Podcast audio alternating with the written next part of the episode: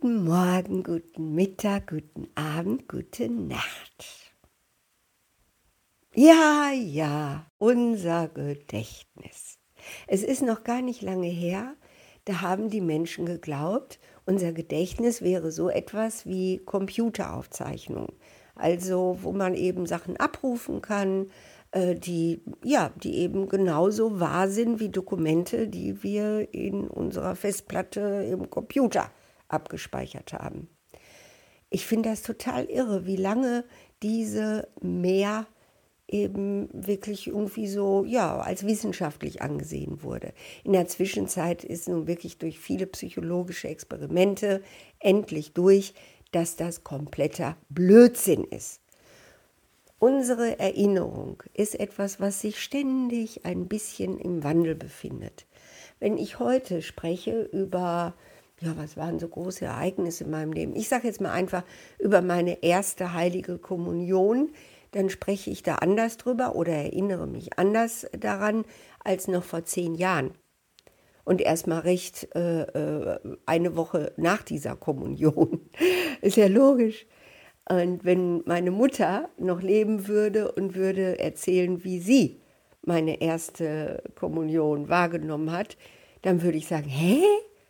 Das ist ja was ganz anderes, das stimmt doch gar nicht. Und wenn mein Vater noch leben würde und von meiner ersten Kommunion erzählen würde, dann würde er was ganz anderes erzählen. Ich weiß gar nicht, inwieweit er mich überhaupt so wirklich wahrgenommen hat an dem Tag, weil ja, Papa und ich, wir sind uns da sehr ähnlich. Wir sind eher so Egoisten, die vor allem ihr eigenes Erleben wichtig finden. Meine Mutter war ganz ich, ne? die, ah, die Kleine, hoffentlich geht's ihr gut.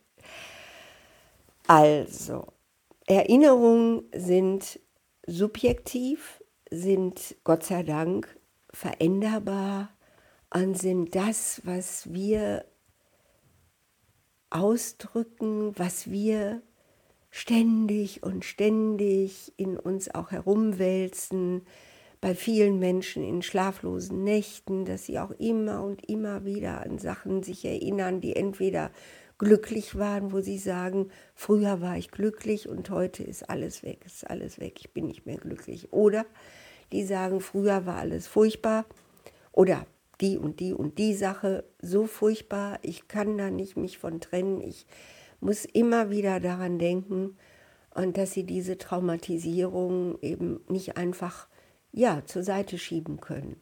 Die kommen einfach, die drängen sich einfach immer wieder hinein und führen auch oft dazu, dass Menschen dann ähm, zum Hausarzt gehen. 70 Prozent aller Antidepressiva werden von Hausärzten verschrieben. Ich verstehe das gar nicht. Ich verstehe das gar nicht. Wie kann sowas sein? Naja, ist aber so. Man kommt und sagt, Herr Doktor, ich kann nicht schlafen, ich habe keinen Antrieb mehr für die Arbeit, schon morgens bin ich lustlos und Montag ist überhaupt der Horror. Und dann sagt er, ja, Sie haben Depressionen, ich schreibe immer was auf. Hä? Naja, ist so. Das ist die Zeit, in der wir leben. Muss ich mich auch mit arrangieren. Aber es hat mich einfach nicht in Ruhe gelassen. Die Menschen, mit denen ich arbeiten darf, die sehr schwere Biografien haben, die ähm, sind, wie ich erstaunt, ich wusste es wirklich nicht, wie ich erstaunt festgestellt habe, äh, fast alle oder alle echt krank. Ob es der Bewegungsapparat ist, ob es die Nerven sind, die, die zum Beispiel Migräne, mit Migräne quälen, ob es der Darm ist, wo man ja sagt, das ist eben in unserem Bauch unser Gehirn. Der ist auch oft betroffen. Also sie haben ganz viele Krankheiten, Hautkrankheiten, quälende Schmerzen, wo kein Arzt dahinter kommt, was das ist, naja, dann kriegen sie eben Antidepressiva, dann wird das schon weggehen mit den Schmerzen. Ah. Und in der Zwischenzeit bin ich zu der Auffassung gekommen, nicht in unserem Kopf ist unsere Erinnerung, in unserem Körper. Unser Körper ist der Tempel unserer Erinnerungen seit Zeugung an. Ja, So ist das. Wirklich, so ist das. Ich weiß es jetzt. Und gestern habe ich einen Beweis gefunden.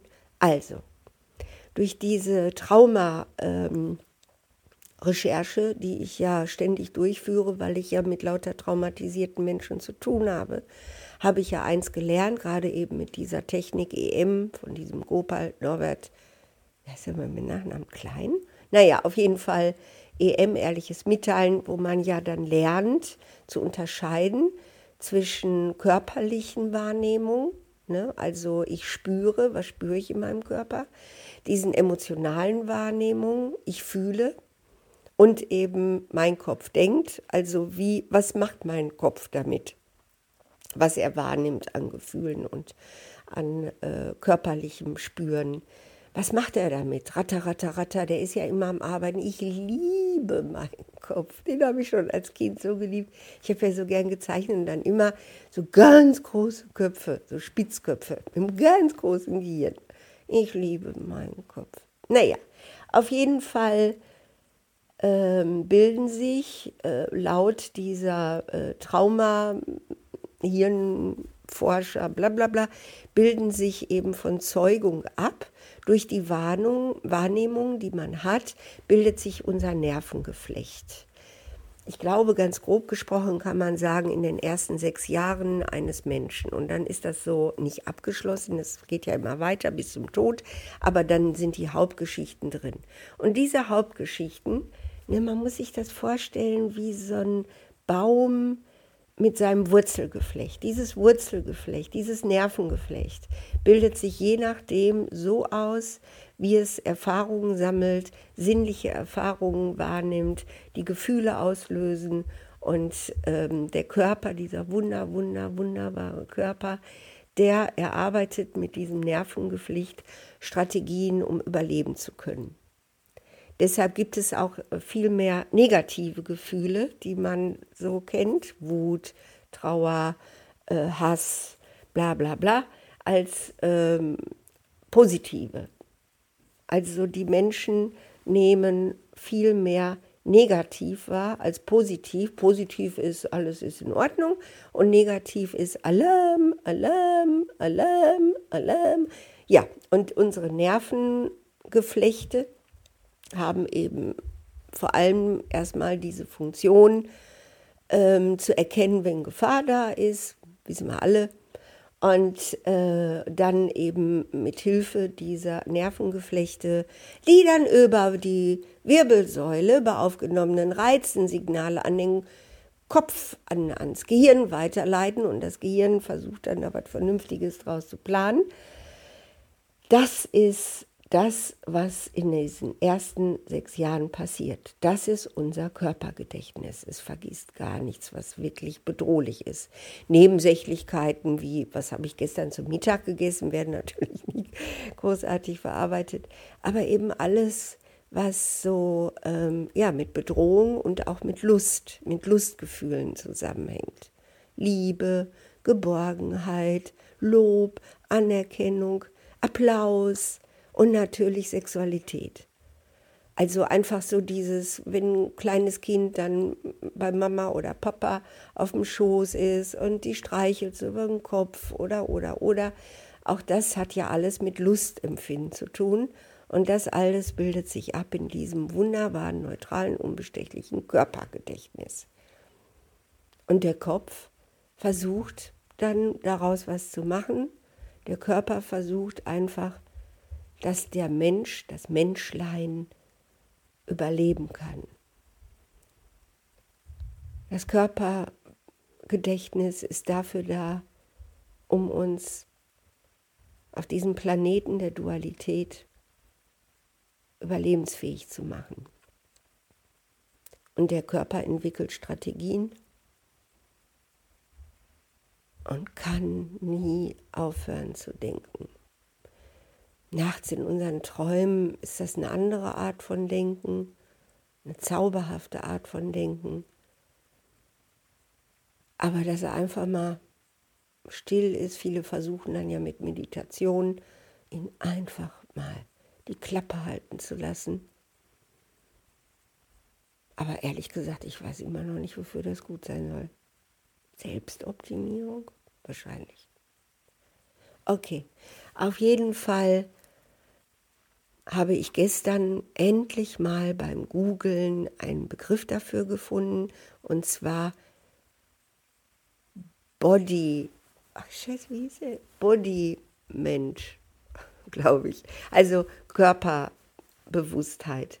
Und zwar ähm, wird das jetzt alles wissenschaftlich ganz neu erforscht, weil Roboter dieses Körpergedächtnis entwickeln müssen, um zu Bewusstsein zu kommen.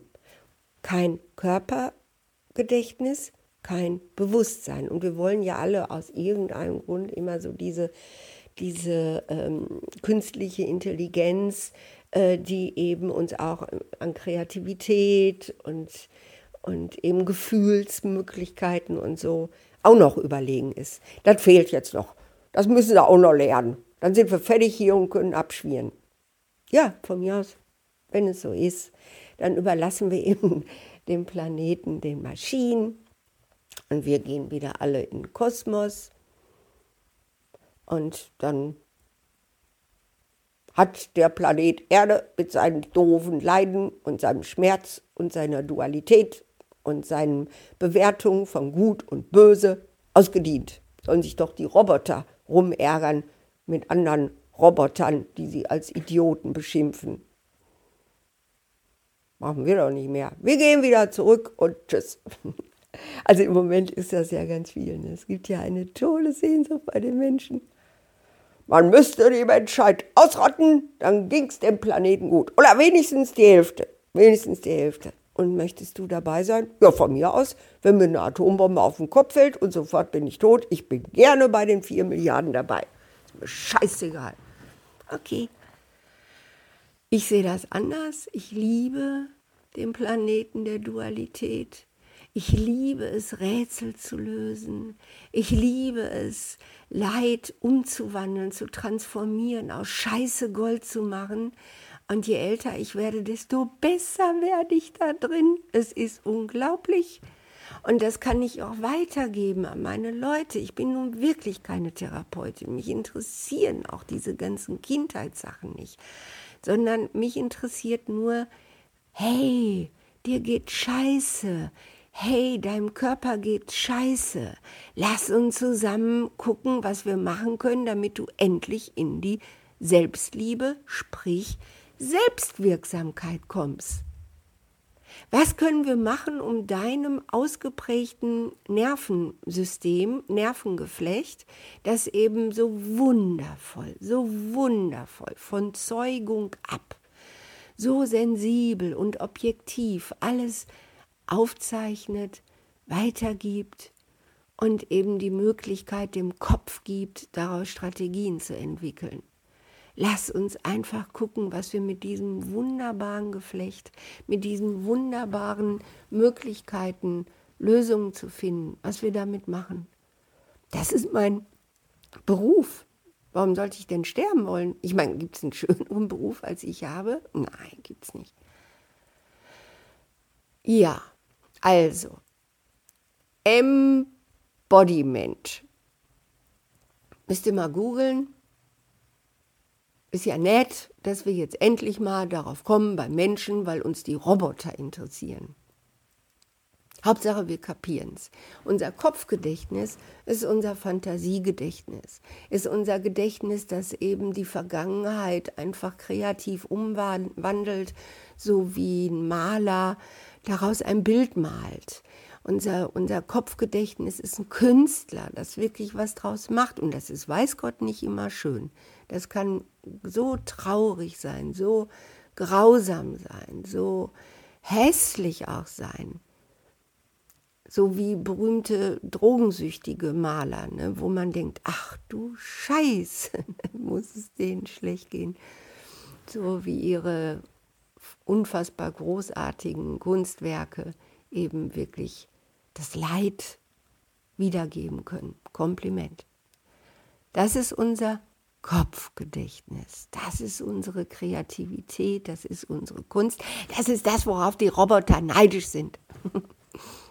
Aber unser Körpergedächtnis, dieses objektive, funktionale, diese Infrastruktur unseres inneren Planeten, dieses Unbestechliche, das ist das Eigentliche, was uns bildet. Erst der Körper, dann das Bewusstsein. Jo, und das finde ich jetzt gerade aus in der KI-Forschung ne, und denken sich aus, wie sie das auch noch hinkriegen, damit endlich die Roboter oder Computer uns überlegen sind.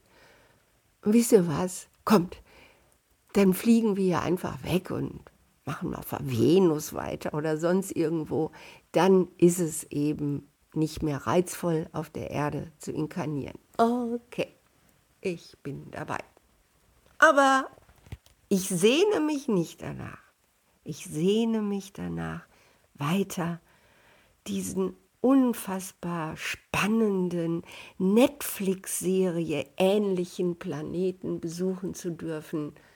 Das ist der einzige Urlaub, der mir richtig Spaß macht. Planet